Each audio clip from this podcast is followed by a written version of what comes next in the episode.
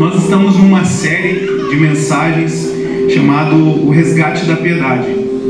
E no último domingo nós demos uma introdução falando sobre como ah, pessoas que foram ofendidas, elas têm dificuldade de conseguir estender piedade para outros. E quando nós falamos de piedade, a gente já explicou que piedade não é necessariamente você dar uma cesta básica ou você dar algo para alguém. Mas uma das características de piedade, da perspectiva de Deus, do Evangelho, da Bíblia, é a gente poder manifestar os frutos do nosso relacionamento com Deus para o próximo, nas pessoas.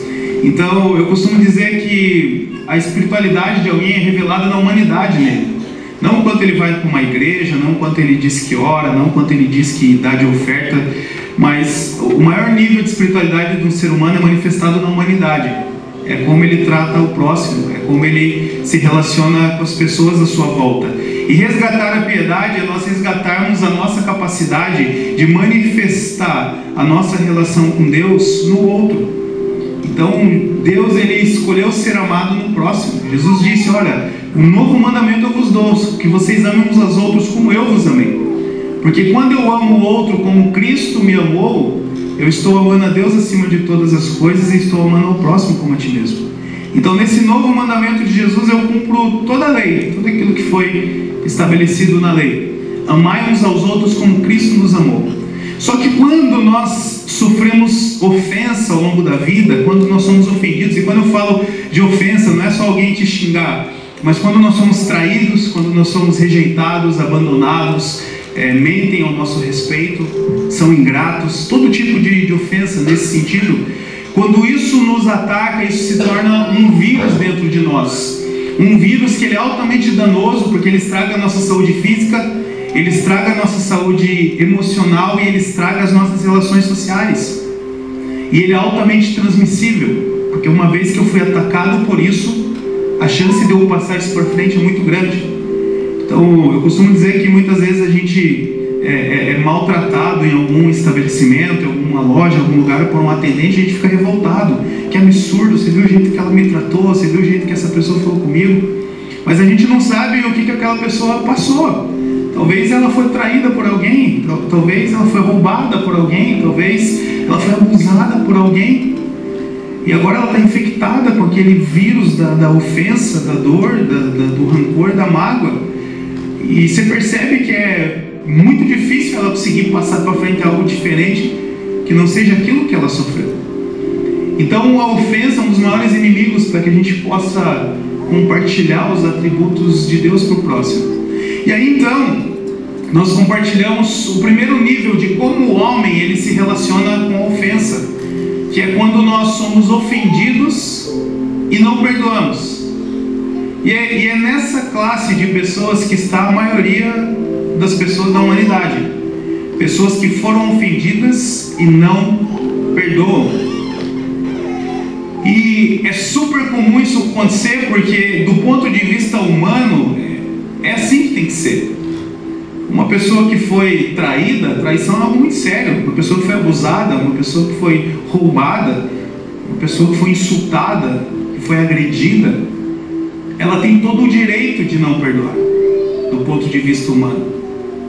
Só que nós olhamos através das escrituras que existe uma perspectiva humana sobre isso, mas existe uma perspectiva de Deus sobre isso. E a perspectiva de Deus sobre isso é que da mesma forma como Jesus, ele foi insultado, ele foi ofendido, ele foi caluniado, ele apanhou, ele foi cuspido, traído, rejeitado e morto por causa das nossas ofensas. E da mesma forma como ainda assim ele nos perdoou, então hoje nós somos aptos e capazes para estender perdão também. Isso não é uma tarefa fácil, porque não é uma tarefa que eu consigo fazer na força do meu braço. Se fosse assim, todo mundo perdoava. Mas é uma tarefa extremamente difícil, porque eu preciso da ajuda do Espírito Santo para isso. Eu preciso que o Espírito Santo ele, ele possa é, brotar isso no meu coração para que eu possa manifestar isso para fora. E por isso então que pessoas que elas foram ofendidas e que elas não conseguem perdoar, ou elas ainda não nasceram de novo, o que é nascer de novo? É receber o sacrifício de Jesus, dizer, Jesus, eu creio que Tu és meu Senhor e Salvador, e que o Teu Espírito passa a habitar dentro de mim. Então quando essa pessoa nasce de novo, agora ela não é mais uma alma vivente, uma pessoa que está pelo mundo caminhando para ver o que vai dar depois que morrer. Mas a Bíblia diz que ela se torna um espírito vivificado. Agora ela é um espírito eterno, ela não morre mais, porque o Espírito de Deus passa a habitar dentro de, dela. E além dela ser salva, então, da morte eterna para a vida eterna, agora ela tem um amigo, um ajudador, um auxiliador que se chama Espírito Santo de Deus. E esse Espírito Santo, sim, ele é capaz de nos ensinar como perdoar. Porque foi o que ele fez conosco através de Jesus. Então, ou a pessoa ela não nasceu de novo e por isso ela não tem a ajuda do Espírito Santo para conseguir perdoar, ou a pessoa ela até nasceu de novo, ela tem o Espírito Santo dentro de si, mas ela ainda não conseguiu alcançar maturidade suficiente para poder estender aquele perdão. E aí o que nos falta é maturidade. Aí nós lemos no domingo passado sobre o texto que diz que aqueles que é, é, não conseguem ainda discernir essas coisas são imaturos eles não são experimentados na palavra da justiça. E a palavra da justiça é justamente Cristo. Uma pessoa que ela é madura, ela começa a entender, ok, então do tamanho do perdão que eu recebi da parte de Deus, quem sou eu para poder deixar de perdoar alguém que fez mal para mim? E agora, eu quero falar com você que está transicionando ou, ou deseja transicionar para um próximo nível de maturidade ou já está nesse novo nível de maturidade, que são os ofendidos que perdoam. Então, domingo passado nós falamos sobre os ofendidos que não conseguem perdoar e o quanto isso faz mal, o quanto isso é, é, destrói a saúde, destrói a mente, destrói as relações. Mas agora eu quero falar sobre os ofendidos. Então, quando nós deixamos o Espírito Santo nos influenciar, mesmo que é difícil, mesmo que é dolorido, e de repente a gente começa a perceber o perdão saindo de, de dentro de nós. Esse é o segundo nível de maturidade que nós nos relacionamos com ofensa. E é sobre esse nível de maturidade que eu quero falar com você. Quando amadurecemos na fé, compreendemos que coisas que eram impossíveis antes, agora são possíveis mediante o Espírito Santo que habita em nós. Então, conforme eu vou avançando na fé, eu percebo que coisas que eu não tinha habilidade antes de fazer, agora elas são possíveis. Coisas que pareciam que eu nunca ia conseguir, como perdoar, por exemplo. Porque só quem foi ofendido profundamente sabe como é difícil. Como é difícil. Só um filho que foi abandonado por um pai sabe como é difícil perdoar um pai. Só uma esposa que foi traída por um marido sabe como é difícil perdoar uma traição. Só uma pessoa que foi abandonada pelos amigos quando ela mais precisou sabe como é difícil ser abandonado. Só uma pessoa que sempre tentou agradar os outros e foi rejeitado sabe como é difícil perdoar aqueles que rejeitaram. Só que quando nós amadurecemos e nós nos relacionamos mais com o Evangelho e com o Espírito Santo, a gente começa a perceber que mais difícil ainda do que perdoar é viver com esse peso, é viver com essa tristeza, é viver com esse rancor. E aí nós nos abrimos para que o Espírito Santo ele, ele possa nos influenciar. E quando nós chegamos nesse nível de maturidade de que eu fui ofendido e eu consegui perdoar, a minha vida ela melhora em três níveis. Primeiro, na minha relação com Deus. Segundo, na minha relação com o próximo. E terceiro, na minha relação comigo mesmo. Então, Helder, é muito difícil perdoar. Eu sei, concordo com você. Mas não perdoar é mais difícil ainda.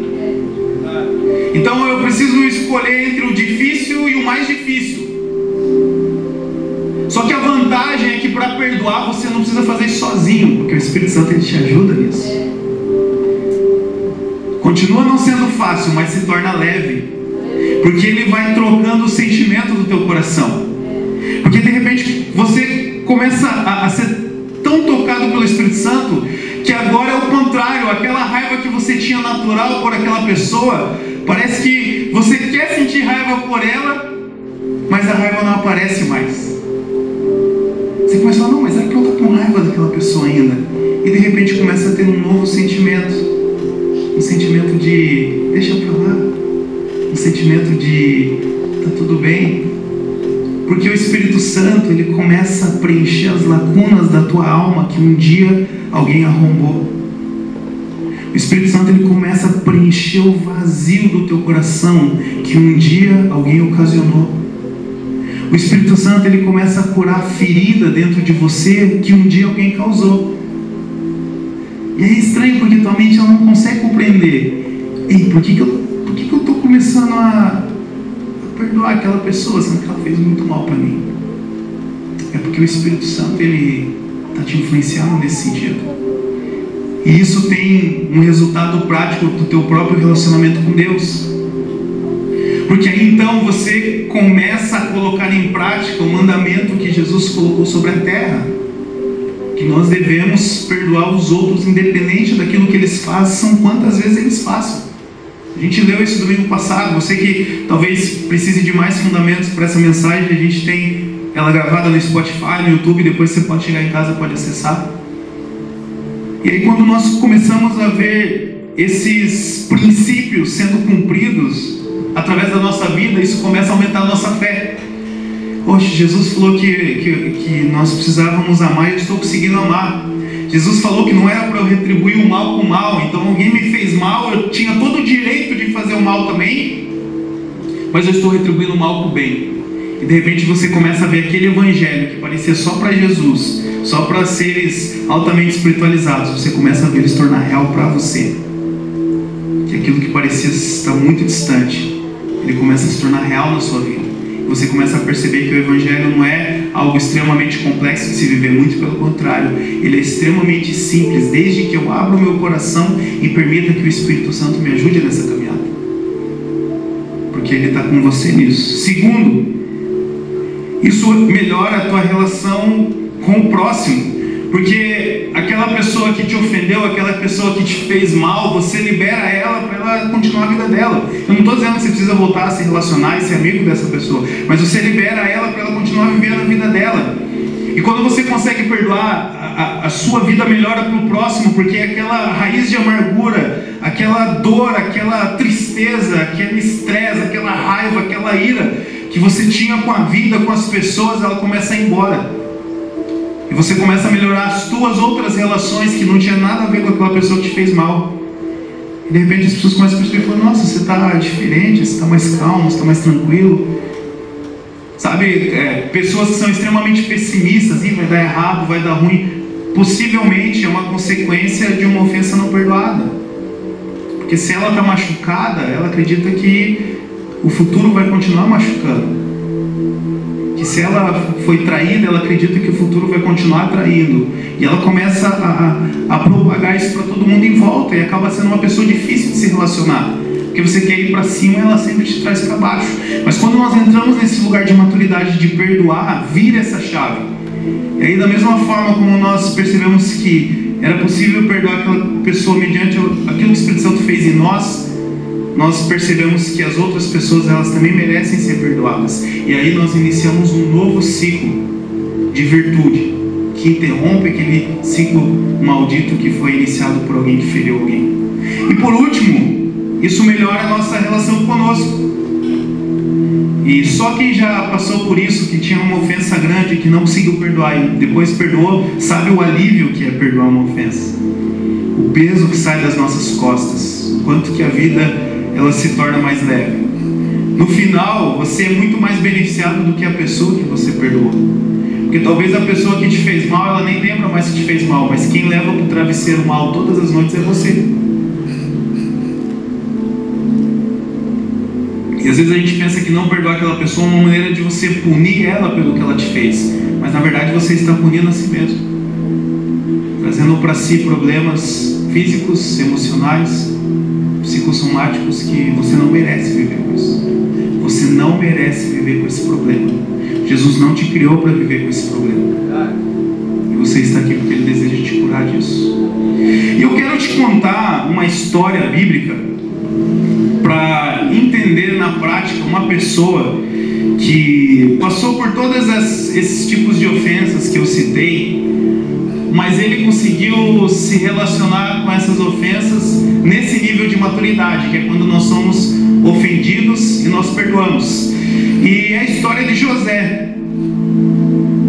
Eu não sei se você conhece a história de José, mas José, ele era um hebreu é, que viveu aproximadamente uns dois, 2.500 anos antes de, de, de Jesus.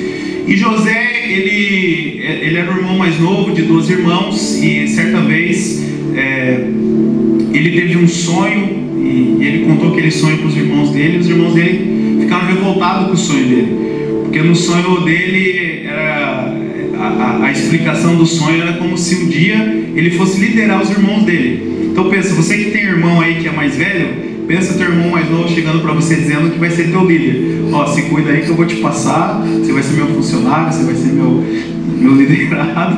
Pensa, foi mais ou menos isso que aconteceu. Isso causou muita ira nos irmãos de José, a ponto de um dia o pai de José pediu para ele levar comida para os irmãos dele que estavam trabalhando.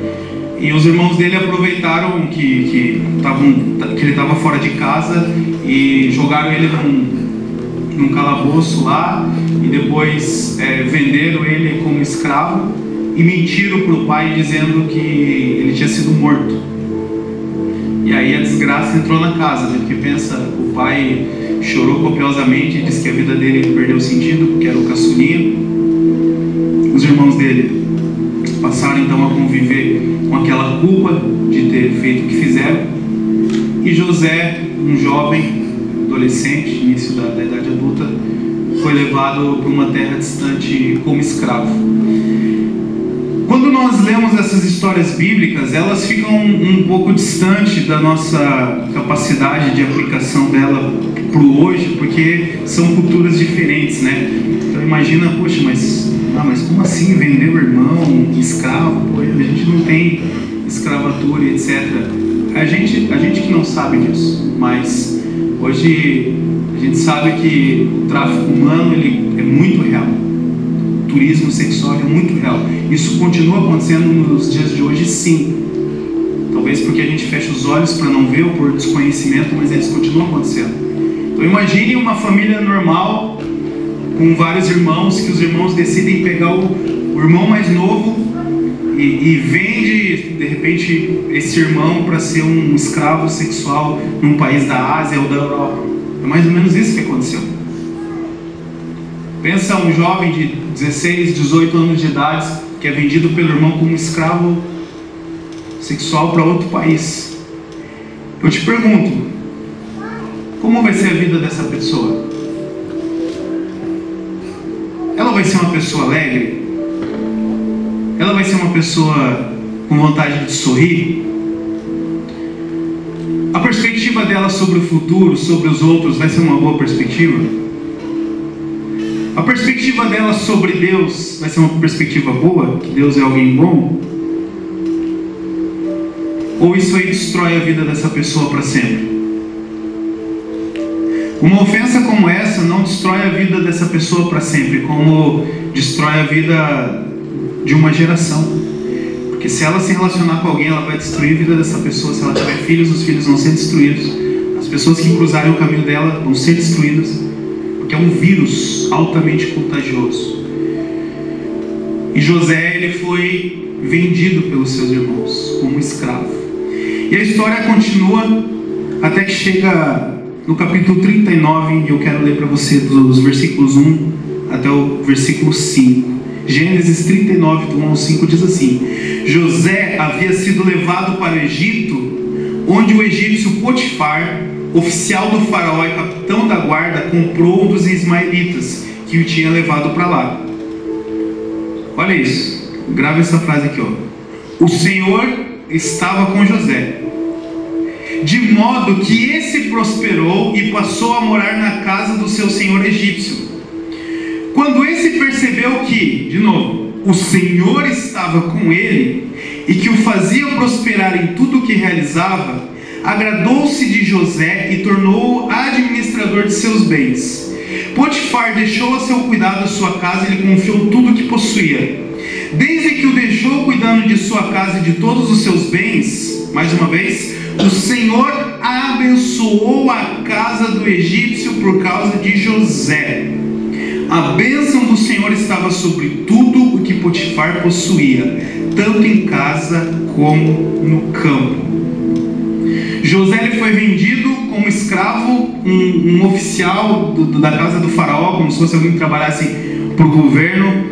Ele comprou José e ele colocou José para ser um escravo da sua casa. De repente ele começou a perceber que José era diferente.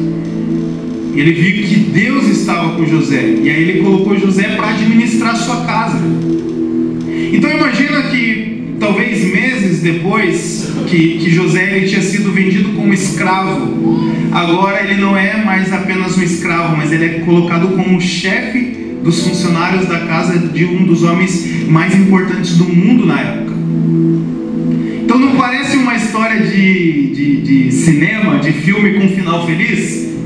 Que pensa, um jovem vendido como escravo, abandonado, agora ele é reconhecido como alguém que Deus está com ele e agora ele é posicionado como um chefe dos funcionários daquela casa. Ele se torna patrão, literalmente um patrão.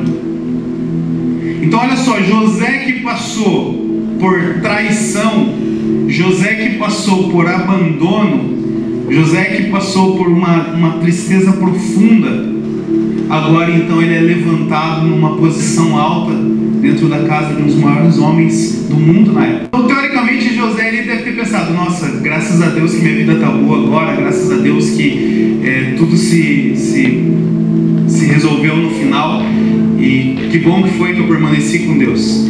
Mas a história continua falando sobre José e explica que a mulher desse oficial se apaixonou por ele tentou abusar dele. José foi vítima de um abuso, mas ele não quis se envolver com aquela mulher. Ele foge, só que ela consegue ficar com a roupa dele. Nisso, quando o oficial chega em casa, ela fala assim: Ó, oh, teu, teu funcionário tentou me abusar. Teu funcionário tentou se relacionar comigo. eu estou até com as roupas dele aqui para te provar. E de repente, a história continua dizendo, nos versículos 20 e 21 mandou buscar José, oficial, e lançou na prisão em que eram postos os prisioneiros do rei. José ficou na prisão, mas o Senhor estava com ele e o tratou com bondade, concedendo-lhe a simpatia do carcereiro. Olha só, José ele tinha passado pelo maior trauma da vida dele, talvez um dos maiores traumas que um ser humano pode passar. Eu acredito que talvez não exista uma ofensa maior que alguém possa sofrer do que ser vendido como escravo, ser arrancado da sua família, ser abandonado pelos seus irmãos. E ele andando na justiça, qual ele sabia que ele deveria andar, porque Deus estava com ele. Ele tentou fazer tudo certo, e mesmo ele fazendo tudo certo, Alguém mentiu a respeito dele. Alguém levantou uma calúnia a respeito dele. E isso fez com que ele fosse parar na prisão. Então, olha só, já era para José ser um cara contaminado pelo mal que fizeram com ele desde o início. Mas não, ele não foi contaminado a ponto dele conseguir mudar o ambiente de uma casa inteira e reconheceram ele como chefe de todos. Mas agora, será que José vai continuar com essa perspectiva? Porque olha o que fizeram com ele. E talvez o que mais pega para você, talvez o que mais dói no, dói no teu coração, é porque o que fizeram com você não tinha motivo algum para fazerem. Talvez assim como José, você para permanecer na tua integridade, para fazer aquilo que era justo, para não, não desviar do, da sua conduta moral e daquilo que tem que ser, alguém te fez mal mesmo assim. Talvez você foi um cônjuge fiel, você se sacrificou por aquele casamento e te traíram mesmo assim. Talvez você foi um amigo fiel que tirou do teu bolso, que colocou dinheiro na frente e te deram o golpe mesmo assim. Talvez você sempre protegeu aquela pessoa, você sempre falou bem dela e ela falou mal mesmo assim. E foi isso que aconteceu com José, mesmo ele estando num lugar de justiça. Fizeram isso com ele. Mas a Bíblia continua a história e José ele fica naquela prisão, mas como nós lemos ali, o Senhor estava com ele. E quando o Senhor está com você, por mais difícil e duro que é o que fizeram contigo, você não vai desfalecer. Você não vai desistir. Você não vai permanecer prostrado, doente, você não vai tirar a tua própria vida, porque o Senhor está contigo. A força de José não tinha da capacidade dele lidar com as dificuldades da vida. A força de José, o texto destaca que era porque o Senhor estava com ele.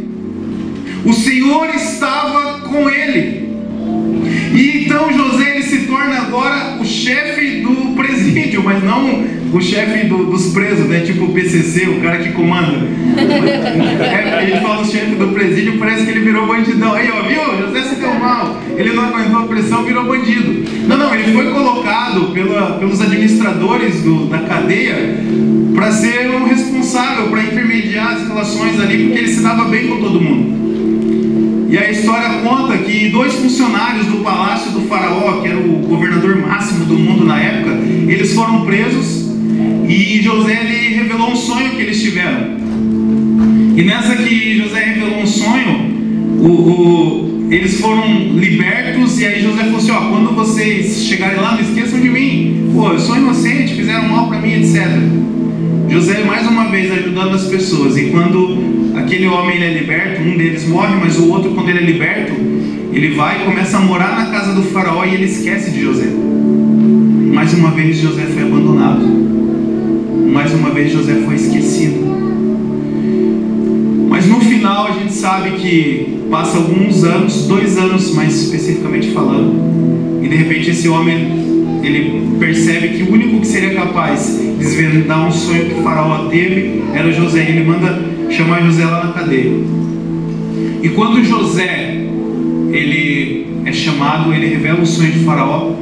Faraó agora coloca ele como governador máximo do Egito. O faraó coloca ele como se fosse um vice-presidente dos Estados Unidos, ou seja, o segundo homem mais importante do mundo na época. E aí a Bíblia conta então que José ele passa a governar o Egito. Ele passa a ser o maior administrador daquele, daquele povo. E depois de uns, alguns anos veio uma fome terrível sobre a terra. E quando essa fome vem sobre a terra, o único lugar que tinha comida era o Egito, era José.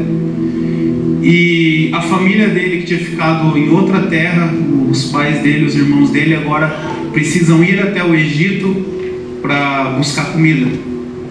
E nisso, quando eles vão até o Egito, José os reconhece. E agora José está diante daqueles que tanto mal fizeram para ele. Agora imagine você, essa pessoa que te fez mal, essa pessoa que, é a primeira que vem na tua cabeça quando te dá tristeza e, e alguém te ofendeu.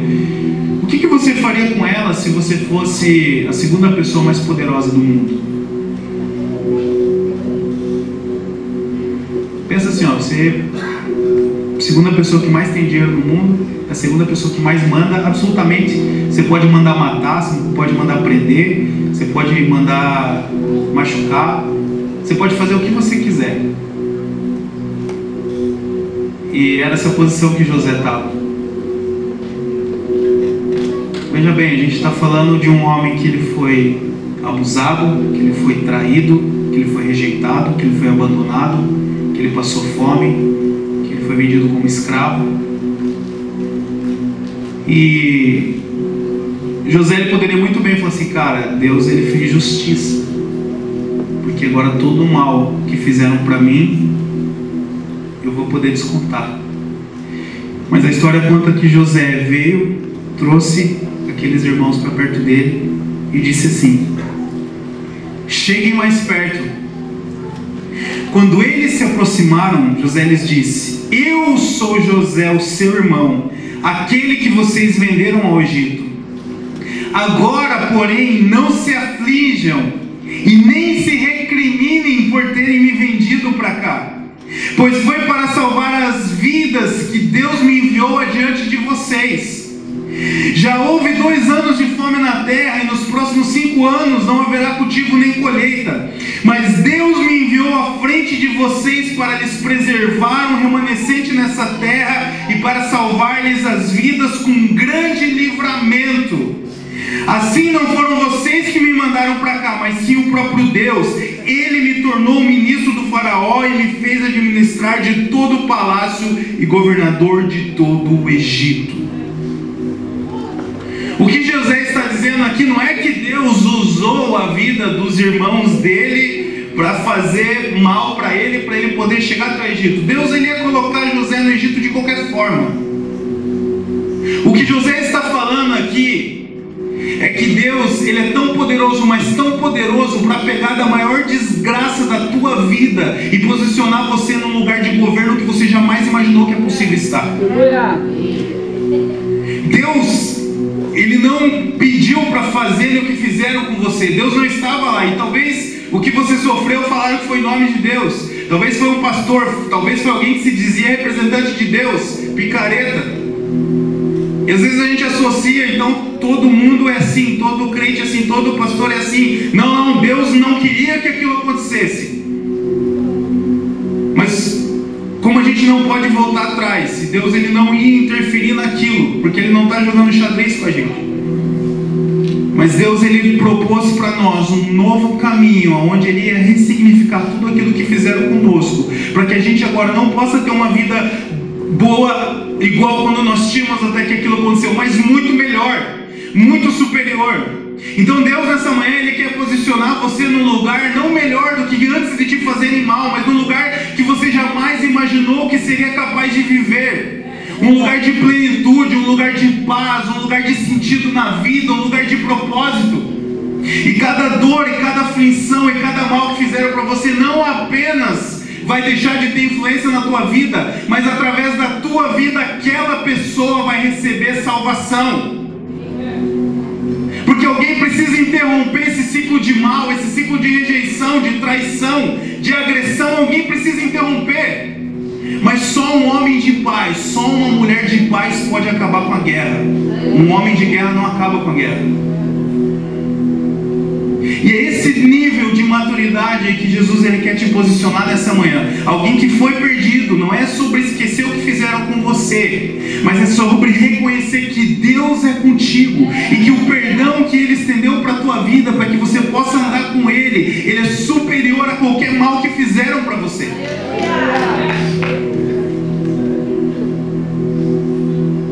Quando você perdoa, você está dizendo: Não sou eu quem vivo mas Cristo vive em mim. Porque quando você perdoa, você está dizendo, oh, se fosse da minha força, se fosse da minha vontade, eu não perdoaria. Mas porque Cristo habita dentro de mim, vá e não peques mais, porque você está perdoado. Perdoar é substituir um futuro pesado por um outro leve. Perdoar é você arrancar da tua frente todo o peso que um futuro te reserva para um futuro leve leve e suave. Perdoar é gritar na cara do mal que ele perdeu. Porque a expectativa do mal é que você continue sim carregando essa dor, carregando essa ofensa, para que você continue fazendo mal para as pessoas à sua volta sem que você perceba. E quando a gente fala mal, não é você fazer o que fizeram com você, mas justamente você não está livre o suficiente para compartilhar a vida de Deus, para compartilhar a esperança, porque é tanta tristeza que você carrega que você não consegue ver nessa perspectiva. Mas quando nós perdoamos, nós estamos gritando: Ei, mal, você perdeu. Você perdeu na minha vida, você me fez sofrer até aqui, mas daqui para frente você não faz mais porque eu estou livre. Você perdoa não porque a pessoa mereça, mas porque é justo que ela receba o perdão. Não é que ela mereça, mas é porque é justo. Mas como assim, Helder, é justo? É justo porque Jesus Cristo também morreu por ela. E Cristo é a nossa justiça. Talvez na perspectiva do, humana é injusto, mas também era injusto que Jesus morresse pela humanidade. Só que Ele levou sobre si os nossos pecados, as nossas ofensas. E por isso que a Bíblia diz que se nós recebemos tão grande perdão, nós não temos o direito de não perdoar. Então, quanto mais eu tenho a noção do quanto eu fui perdoado, mais eu consigo perdoar. Porque perdoar não é fácil, porém mais difícil ainda é carregar a tristeza, a raiva e o rancor por não conseguir perdoar. E para finalizar, Colossenses 3,13: Suportem uns aos outros e perdoem as queixas que tiverem com os outros. Perdoem como o Senhor lhes perdoou. Não é porque a pessoa merece ou eu vou deixar para lá o que fez, mas como eu fui perdoado, então agora eu também perdoo. Efésios 4:32 Sejam bondosos e compassivos uns para com os outros, perdoando-vos mutuamente, assim como Deus os perdoou em Cristo. Lucas 7,47 Portanto eu lhes digo: muitos pecados dela lhe foram perdoados, porque ela amou muito, mas aquele a quem pouco foi perdoado, pouco ama. E para finalizar, pois se perdoarem as ofensas uns dos outros, o Pai Celestial também lhes perdoará. Mas se não perdoarem uns aos outros, o Pai Celestial não lhes perdoará as ofensas. E esse é um texto que Jesus disse parece ser um texto pesado. Peraí, se eu perdoar a ofensa, eu vou ser perdoado. Mas se eu não perdoar a ofensa, eu não vou ser perdoado. É porque Jesus ele está dizendo assim: olha, quando você recebe o perdão de Deus, quando você recebe o sacrifício de Jesus, o Espírito Santo ele passa a habitar dentro de você. Quando o Espírito Santo ele passa a habitar dentro de você, você agora tem poder para perdoar, não baseado na tua força, mas baseado na influência dele dentro de você. Agora, se você não consegue perdoar, então é porque você não tem o Espírito Santo habitando dentro de você. Se você não tem o Espírito Santo habitando dentro de você, é porque você ainda não entregou sua vida para Jesus. E se eu não entreguei a vida para Jesus, se eu não confesso a Jesus como meu Senhor, logo os meus pecados não são perdoados. Então não é que Jesus está dizendo assim, olha, não, se você não perdoar, eu não vou te perdoar. Ele está dizendo assim, olha, se você nasceu de novo, o perdão ele precisa fluir dentro de você. Se o perdão não está fluindo dentro de você, então você não nasceu de novo. E aí eu não posso perdoar os seus pecados se você não se arrepender. Então existe um lugar glorioso onde você é ofendido, você é machucado, assim como José. José é uma representação de Cristo para nós. Que assim como Jesus também foi traído, rejeitado, abandonado, mas assim como aconteceu com José, aconteceu com Jesus, também está disponível para nós uma vida de glória, onde nós liberamos perdão, onde aquilo que nos fazia mal agora ele perde força na nossa vida e um novo futuro agora começa a ser pavimentado. E é isso que eu profetizo sobre a sua vida. Eu declaro em nome de Jesus que a força que você precisa para perdoar o mal que fizeram com você, o Espírito Santo começa a colocar em você agora. O Espírito Santo começa a trocar sentimentos, o Espírito Santo começa a inspirar o seu coração, o Espírito Santo vai aumentar para você a tua consciência do quanto você foi perdoado, do quanto o perdão de Deus te alcançou. E você vai começar a desfrutar de um futuro glorioso, onde aquelas dores, aquelas dores físicas, aquelas dores da alma, aquela angústia, aquele rancor, aquilo que fazia você não querer acordar no outro dia, aquilo que fazia você se encher de remédio para poder dormir. Você vai perceber que essas coisas elas vão deixar de ter sentido na tua vida. Eu declaro em nome de Jesus agora um novo tempo sobre a sua vida. Que agora aquilo que te fizeram mal não se compara com as coisas boas que Deus vai fazer através de você. Uma vez eu, eu tinha uns 22, 23 anos de idade, e eu vou terminar essa história. E um casal, tive que resolver o problema de um casal na época, que a moça tinha traído o rapaz, eles, eles eram da igreja, eles, a gente era tudo da mesma igreja, e, e essa moça, a esposa dele, traiu ele, eles eram da banda da igreja, e, e ela traiu ele com um rapaz da própria banda. Pensa na, na confusão. E, e, não tinha sido a primeira vez, tinha sido a segunda vez que essa moça tinha feito isso com aquele rapaz. E, e da primeira vez ele perdoou, eles voltaram e etc. E de, depois, nessa segunda vez, ela fez de novo. Eu confesso para você, eu tinha um, um, vínculo de relacionamento com eles muito íntimo. Eu confesso para vocês que como, como pastor de jovens ali, quando eu vi aquela situação, eu falei assim, cara, esquece, larga a mão, abandona, abandona. Eu, eu no teu lugar não perdoaria. Porque você não precisa ficar vivendo isso, cara. Olha, olha, olha o que, que ela, olha o que ela fez com você. Ô Helder, mas, mas você não, não acreditava no perdão? Eu acreditava no perdão, mas eu acreditava também na mudança. Poxa, já tinha acontecido uma vez, ele perdoa, agora ela faz de novo isso com ele. Então eu confesso para você que eu falei, cara, é seguinte, se você quiser perdoar, perdoa, vida que segue, vai que ela mude. Mas eu no teu lugar não perdoaria. Né? A, Bíblia, a Bíblia aí dá, dá umas jurisdições aí para você querer seguir a vida sem ela. Se quiser, tem, tem texto bíblico aqui para a gente seguir. E eles ficaram, acho que mais ou menos uma semana, não lembro exatamente, faz muito tempo, eles ficaram mais ou menos uma semana, uma semana separada e daí depois de uma semana ele veio falar comigo.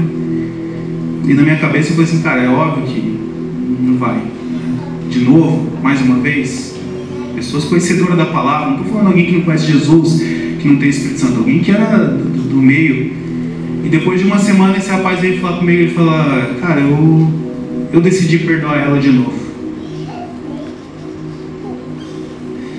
daí me deu uma, uma mistura de raiva com, com emoção, com sei lá o que, que eu senti no momento.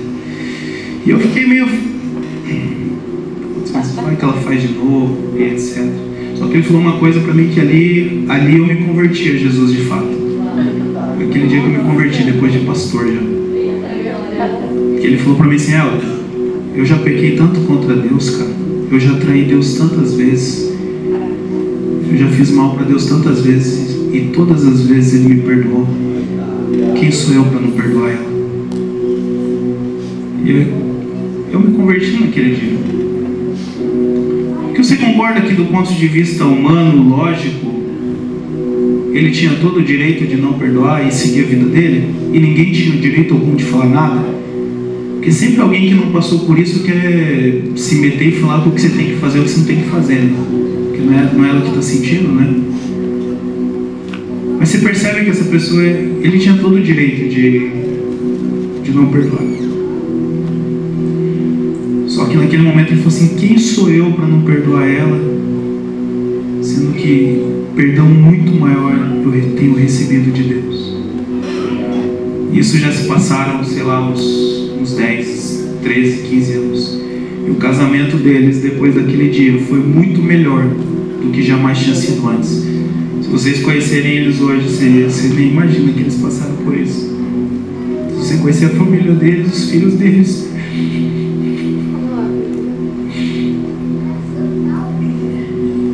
Meu irmão, por mais que o passado possa ter te colocado marcas grandes, mas Deus está preocupado com o teu futuro.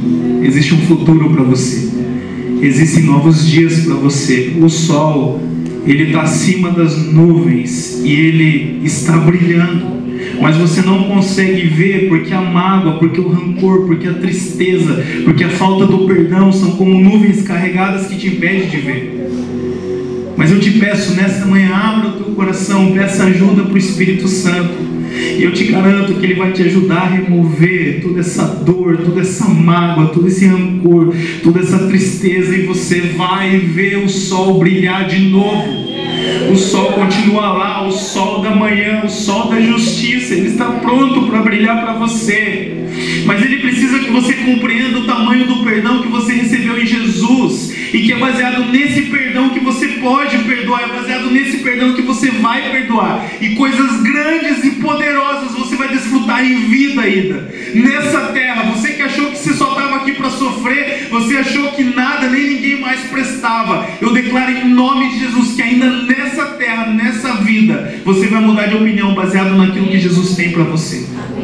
Amém? Feche os teus olhos, eu quero orar contigo, Espírito Santo de Deus. A boa obra que o Senhor começou, o Senhor é fiel para completar, Pai.